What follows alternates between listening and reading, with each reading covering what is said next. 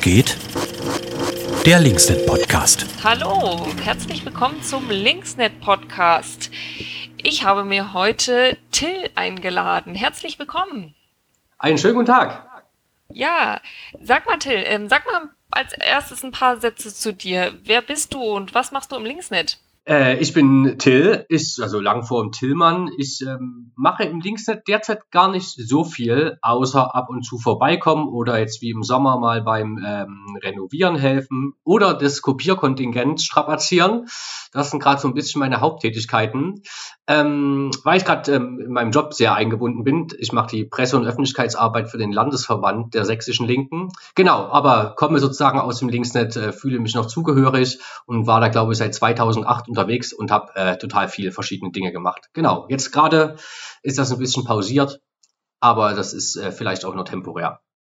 Ja, cool. Also du kommst sozusagen wieder und machst, machst hoffentlich in Zukunft auch wieder mehr. Ja, gefühlt fühle ich mich ja auf jeden Fall äh, noch äh, sozusagen, bin ich noch verbunden und ich äh, bin auch tatsächlich jemand, ich lese auch, äh, wenn es äh, Beratung gibt, die Protokolle tatsächlich. Vielleicht häufiger als äh, manch eine oder andere Person, man weiß es nicht. Ja, sicherlich, sicherlich. Ja, was war denn dein Aufreger in der letzten Woche? Oh, fuck! Also ich muss sagen, meine Aufreger der letzten Woche sind eigentlich, ich glaube, alles Aufreger, die für das ganze Jahr 2020 symptomatisch stehen. Ähm, ein Aufreger ist tatsächlich die Auseinandersetzung mit äh, Verschwörungsideologien und Verschwörungsmärchen. Ein anderer Aufreger ist äh, Corona. Ja, und auch ein Aufreger, der seit äh, gestern noch mit dazugekommen ist, ist, glaube ich, das Thema Polizei und äh, auch Polizeigewalt. Und warum ist das seit gestern dazugekommen? Naja, also es hat in Konnewitz so eine ähm, sehr kleine Demonstration, eigentlich eine Kundgebung stattgefunden. Ähm, da ging es auch um das Thema ähm, Polizei. Da waren auch nicht viele Leute. Polizei selber spricht von anfangs 150, später 300 Personen. Es hat diese Kundgebung hat es dann quasi auch wieder so ein bisschen in die Schlagzeilen geschafft, nicht so groß wie sonst, weil glaube ich gerade andere Themen ein bisschen dominieren.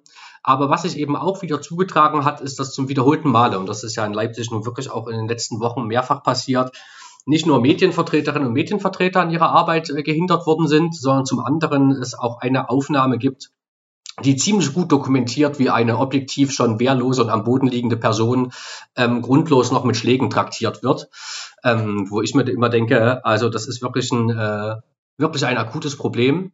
Spannend ist vielleicht ein bisschen, dass die Polizei das zum Teil schon in ihrer eigenen Pressemeldung mit aufgenommen hatte.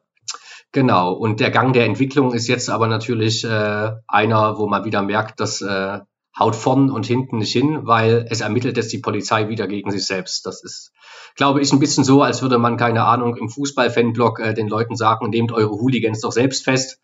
Ähm, das regelt sich schon. Ich äh, glaube, dass das nicht funktioniert.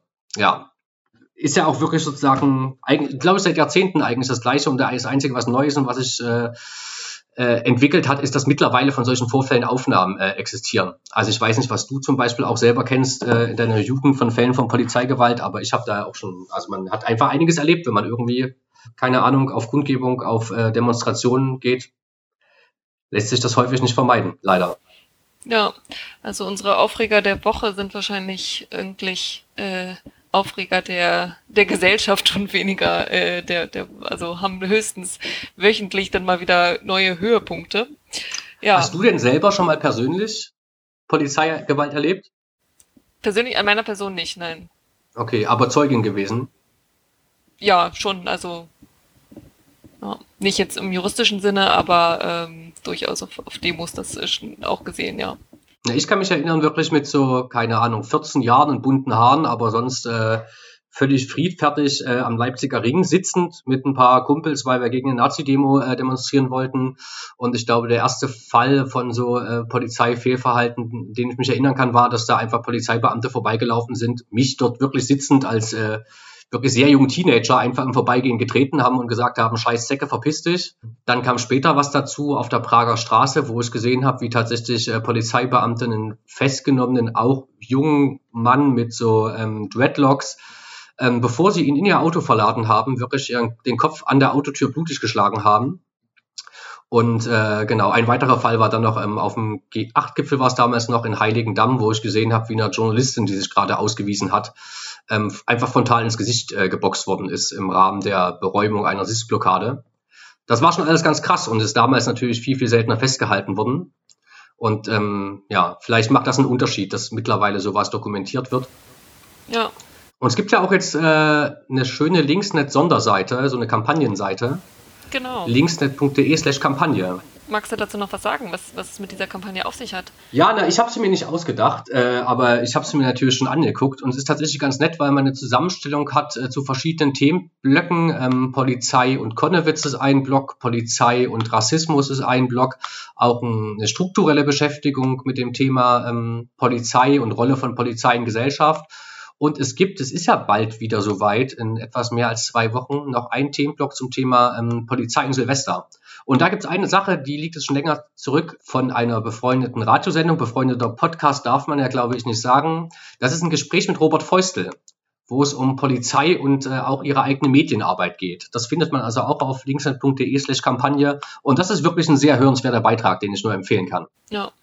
Ja, dieses Thema beschäftigt uns ja immer wieder, also auch ähm, politisch als, als Linke, wie ähm, was wollen wir eigentlich als, als Linke für eine Polizei und ähm, genau, was, was braucht es für eine demokratische Polizei oder auch die Diskussion, die wir ja durchaus auch führen, braucht es überhaupt Polizei in, in, in einer idealen Gesellschaft und ähm, genau, es ist auf jeden Fall eine spannende Frage, wo diese Kampagne sicherlich auch äh, einige Beiträge zur Diskussion mit dazu bringt. Auf jeden Fall. Und man muss aber natürlich auch sagen, dass es leider bei diesen Diskussionen manchmal ganz schwierig ist, die sachlich zu führen, weil so wie du das auch gerade formuliert hast mit ähm, braucht man Polizei in einer idealen Gesellschaft, ähm, das natürlich total oft äh, diskreditiert wird, wenn Leute diese Überlegung anstellen, die ja eigentlich auch sogar äh, zum Teil auch schon eine philosophische ist, ähm, die dann irgendwie sagen, das ist sozusagen total krass polizeifeindlich, wo ich mir denke, nein, also in einer idealen Gesellschaft ist es natürlich so, ähm, dass die Konflikte eigentlich alle gewaltfrei äh, gelöst werden. Also sowohl ohne physische als auch ohne psychische Gewalt äh, auskommen und sich solche Formen der Konfliktlösung durchgesetzt haben. Das finde ich sozusagen einen völlig legitimen Wunsch, stehen zu haben und äh, finde es dann immer schade, wenn äh, Leute, die diesen Wunsch irgendwie äußern oder in Gesprächsform verpacken, dann immer diskreditiert werden als das sind Leute, die äh, lehnen einfach die Polizei ab. Ja, und das ist ja auch das, wo, wo wir ins Linksnetz ja durchaus auch ein Akteur sind, die da irgendwie konstruktiv in die Diskussion gehen wollen und eben nicht einfach nur so dieses äh, pauschale wir lehnen einfach nur die Polizei per se ab, äh, propagieren wollen, sondern durchaus irgendwie gucken, ja, wie kann, wie kann man denn auch in der, in der jetzigen Gesellschaft, äh, also oder heutzutage, äh, welche Reformen sind notwendig, damit es irgendwie ähm, besser wird, also dass die Polizeigewalt einfach äh, verschwindet genau, welche Maßnahmen müssen da ergriffen werden. Das ist auf jeden Fall ein, ein, spannendes Feld und nicht so einfach zu führen. Und, also genau, ich glaube auch, man kann sozusagen das eine tun, ohne das andere zu lassen. Also sich sozusagen tatsächlich diese äh, Form von Gewaltfreiheit grundsätzlich äh, in Gesellschaft wünschen und auch sich wünschen, dass äh, solange es Polizei gibt, äh, auch sie möglichst wenig eingreifen äh, muss. Ich nehme auch an, dass das sogar ein Wunsch ist, der mit äh, vielen Beamtinnen und Beamten selbst korrespondiert und gleichzeitig sagen, dass man natürlich im Bestehenden aber wirklich Veränderung äh, durchführen muss. Wobei das ganze Themenfeld ja wirklich riesig ist. Ne? Also ich meine, ein, ein Schlagwort, wo ich immer sagen würde, das fällt es auch in Bezug auf diese äh, nochmal diese Kundgebung, die ich genannt habe, auf, ist die, die Frage von Verhältnismäßigkeit. Und damit meine ich gar nicht mal nur die Frage von Verhältnismäßigkeit im Einsatz selber, nämlich wann ist es legitim, Gewalt anzuwenden und wann nicht vielleicht, sondern auch die Frage der Verhältnismäßigkeit im Verhältnis zu anderen Einsätzen. Weil da würde ich schon sagen, merkt man in Sachsen ja wirklich, also nicht nur hier, aber hier auch besonders stark, dass da äh, eine Verhältnismäßigkeit ganz häufig nicht gegeben ist. Also wenn man sich anguckt, dass da sozusagen auch wieder Hubschrauber, Wasserwerfer, alles im Einsatz, alles da, ähm, wahrscheinlich mehr oder fast so viele äh, Beamtinnen, Beamte wie äh, Personen, die teilgenommen haben, völlig anderes Bild als äh, die Querdenken-Demos äh, in Leipzig. Ähm, da ist also quasi die Verhältnismäßigkeit zum einen, zum anderen Einsatz nicht gegeben. Und dann kommt natürlich noch mit dazu die Frage der Verhältnismäßigkeit der Berichterstattung. Ich meine, eine Demonstration oder eine Kundgebung, an der 150 bis 300 Leute teilnehmen, ähm, findet es vielleicht auch total dufte, ähm, letztendlich mit einer DPA-Meldung bundesweit in der Presse zu landen. Aber dass man letztendlich ähm, dass es dann so weit trotzdem kommt und so eine kleine Veranstaltung mit, äh, mit ich sag mal, dem Vorwurf von Straftaten im Raum steht, die äh, geringer ist als wahrscheinlich fast jedes Auswärtsspiel in der dritten Liga. Und das eine schafft es aber dann bundesweit in die Presse und das andere vielleicht mit, einem, äh, mit einer kleinen Randnotiz in die Lokalzeitung. Da muss man sich auch die Frage stellen, haut das irgendwie noch hin und äh, ist nicht vielleicht auch der, das ganze Eingeschossensein, der ganze Fokus auf Konnewitz nicht wirklich ähm, ja, ein völlig äh, übertriebener Zirkus eigentlich, der's, äh, der eigentlich nicht stattfinden sollte. Ich meine, dieser im Zweifelsfall hat man es ja auch schon gesehen, dass die Demonstrationen oder Kundgebung, es reicht ja schon, wenn sie in der Südvorstadt stattfinden, damit Leute die Schlagzeile äh, produzieren können, dass es in Konnewitz äh, mal wieder Ausschreitungen gegeben hätte. Und genau, das ist auch eine Frage von Verhältnismäßigkeit, wo man echt sagen muss, schwierige Kiste. Ja, auf jeden Fall. So, was steht denn ähm, die kommende Woche bei dir an? Was ist so los? Was hast du vor? Tja, also ich habe tatsächlich äh, vor allem vor, so ein bisschen äh, liegen gebliebene Mails äh, abzuarbeiten. Ich glaube, das hast du auch in der letzten Folge äh, gesagt. Ja, das, ja. Äh, dazu werde ich auf jeden Fall das Jahresende äh, nutzen. Außerdem muss man wirklich im Bereich, äh, wenn man dann wirklich frei haben will, im Bereich Social Media einfach total viel vorproduzieren und einfach irgendwie Content erstellen, wenn man dann nicht äh, über die Feiertage da sitzen will. Das muss also alles vorgebastelt werden. Das ist noch äh, ein ganz, ganz schönes bisschen Aufwand, was da auf mich zukommt. Genau, ansonsten wird uns wahrscheinlich die Debatte rund um äh, Corona noch ein bisschen ähm, mit beschäftigen. Genau, aber ich selber werde mich darauf fokussieren. Und wenn ich Zeit habe, dann äh, schaffe ich es vielleicht auch nochmal an der einen oder anderen Online-Veranstaltung teilzunehmen. Gibt so eine Reihe, vielleicht kann man das noch erwähnen, von äh, Say It Loud heißen die, findet man auf sayitloud.de. Da geht's, äh, die haben eine Reihe zum Thema eigentlich Versammlungsrecht und auch Versammlungsrecht und Corona. Das ist ganz interessant. Die haben so Online-Veranstaltungen dazu, also auch Praxis des Versammlungsrechts. Wie ist das mit der Wahrnahme des Versammlungsrechts und äh, Kundgebung, wenn man keinen deutschen Pass hat? Also ganz viele verschiedene spannende äh, Sachen. Genau. Und außerdem bin ich gerade privat dabei, eine meiner Lieblingskneipen bei mir im Kiez zu retten. Oh, wie das?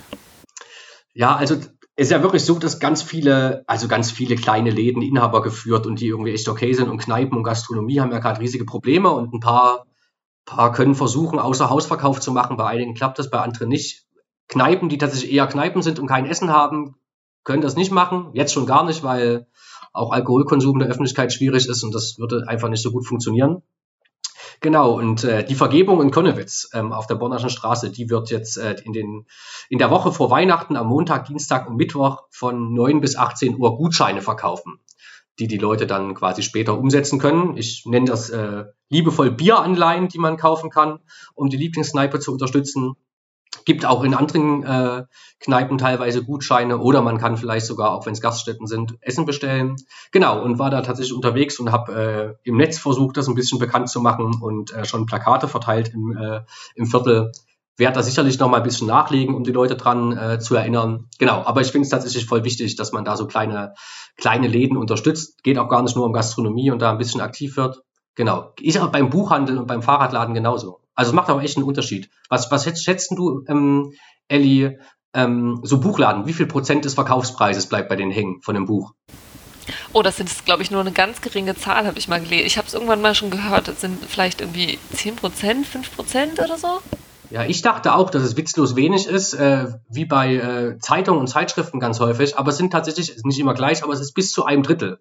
Und da macht es natürlich echt einen Unterschied, ob man die Kohle irgendwie dem sympathischen Buchladen um die Ecke in Konnewitz zum Beispiel äh, dem Elipro äh, zukommen lassen will oder ob man das irgendwie äh, Jeff Bezos und Amazon in den Rachen werfen will. Bei Fahrradläden übrigens ähnlich, ne? Ähm, also, vielleicht da nochmal als, als kleine Testfrage formuliert. Wenn man das sind in dem Fall teure, teure Reifen kauft, die aber auch sozusagen lange halten, die 40 Euro kosten im Fahrradladen. Wie viel Euro bleiben beim Fahrradladen hängen? Ich habe keine Ahnung. Lass uns doch eine Umfrage starten. Okay, ich, ich, ich würde es einfach trotzdem verraten, einfach nur um zu zeigen, wie äh, sinnvoll es ist, die Dinge im Zweifelsfall gerade bei sowas vorzukaufen. Also 40 Euro äh, Reifen, äh, wenn man den äh, kauft im Fahrradladen, bleiben immer 15 Euro äh, beim Fahrradladen. Natürlich nicht bei jedem Modell und so weiter und so fort. Ich habe es bei einem speziellen nachgefragt, aber genau. Und äh, ja, ich glaube, das Beispiel Buchladen, Fahrradladen und auch Kneipe vor Ort zeigt, dass man echt so ein bisschen mit sich um seinen Kiez, um sein Viertel Gedanken machen kann und gucken kann, mithelfen kann, dass die Leute da über die Runden kommen.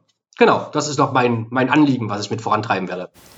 Ja, auf jeden Fall ein total gutes Anliegen. Leider ähm, ist ja, also inwiefern das jetzt dann auch noch möglich ist, ist ja auch abhängig, ob die Geschäfte noch offen haben können oder zumindest irgendwie, ähm, ja, vielleicht auch die kleinen Läden äh, Lieferdienste anbieten. Fahrradladen hat noch offen und im Buchladen kannst du ganz häufig auch im Netz oder auch äh, telefonisch bestellen. Genau, genau. Das muss man auf jeden Fall mitbedenken. Ja, dann ähm, hast ähm, danke für die Shopping-Tipps kurz vor Weihnachten von Till. Shopping für den Kiez. Ähm, und sag mal, Till, wer soll denn das nächste Mal ähm, den Podcast mit dir machen?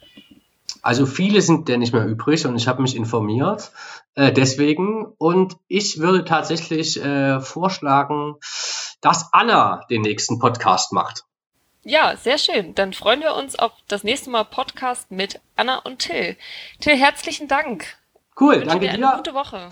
Und ich dir und allen, die zuhören auch. Mach's gut. Ciao. Danke, tschüss.